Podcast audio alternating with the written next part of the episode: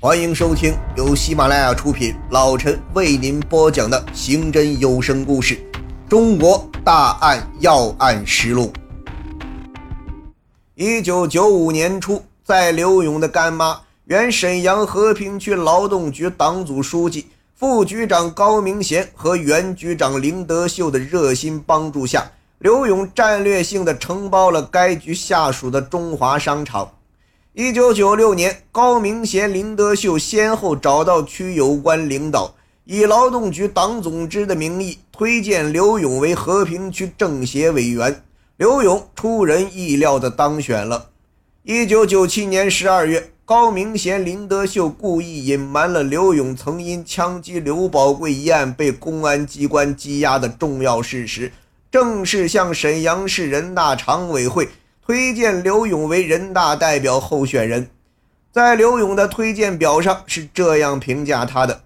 刘勇将一个商场发展成一个企业集团，安置就业人员三百多人，为振兴和平区经济做出了很大的贡献，思想先进，作风正派，具备人民代表的资格。在高明贤、林德秀的幕后积极勾兑之下，再加上原沈阳市政协副主席。原沈阳市中级人民法院副院长、中国致公党辽宁省副主委、沈阳市主委焦玫瑰，让刘勇当上了中国致公党沈阳市直属支部主委，作为刘参选人大代表的基础。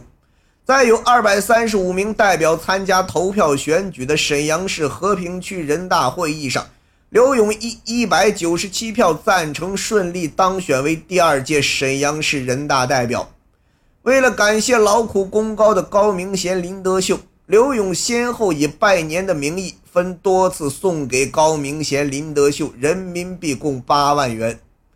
一九九七年上半年，刘勇送给自己新任的干爹，时任沈阳市中级人民法院院长，后担任沈阳市人民检察院检察长的刘石人民币二十万元。有了刘石这个在沈阳炙手可热的实权派干爹，方方面面的人们就更加惧怕刘勇了。同年十一月，刘石以沈阳市中级人民法院的工作人员的身份，为刘勇办理了赴美国的相关手续，让刘勇陪自己一起去美国考察。在美国期间，刘勇又以零花钱的名义再次送给刘石三万元美金。一九九八年，时任沈阳市和平区劳动局局长的江新本，在下属企业百家自选商场由集体企业转制为民营企业的改制过程中，以零买断的方式让承包该商场的刘勇突破性的获得了该商场的企业产权。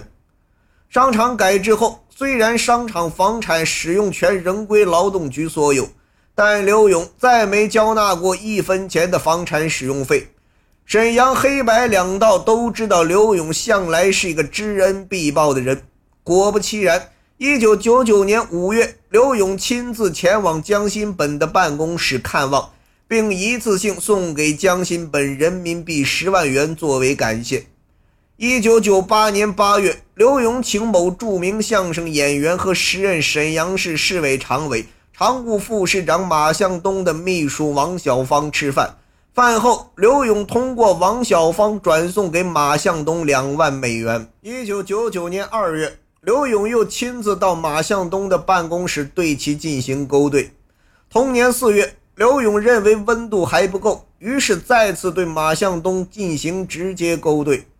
马向东的办事风格一向是雷厉风行。一九九九年四月二十日。一份沈阳市人民政府国有土地文件，将坐落于沈阳市沈河区中央路二段国有土地两万四千平方米，市场评估价值三点五亿元的商业用地，以行政划拨的方式无偿的划给嘉阳集团房地产开发有限公司使用。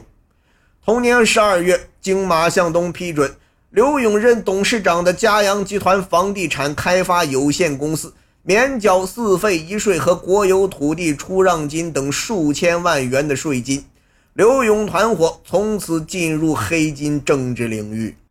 非常开心能够在故事的结尾跟大家相遇。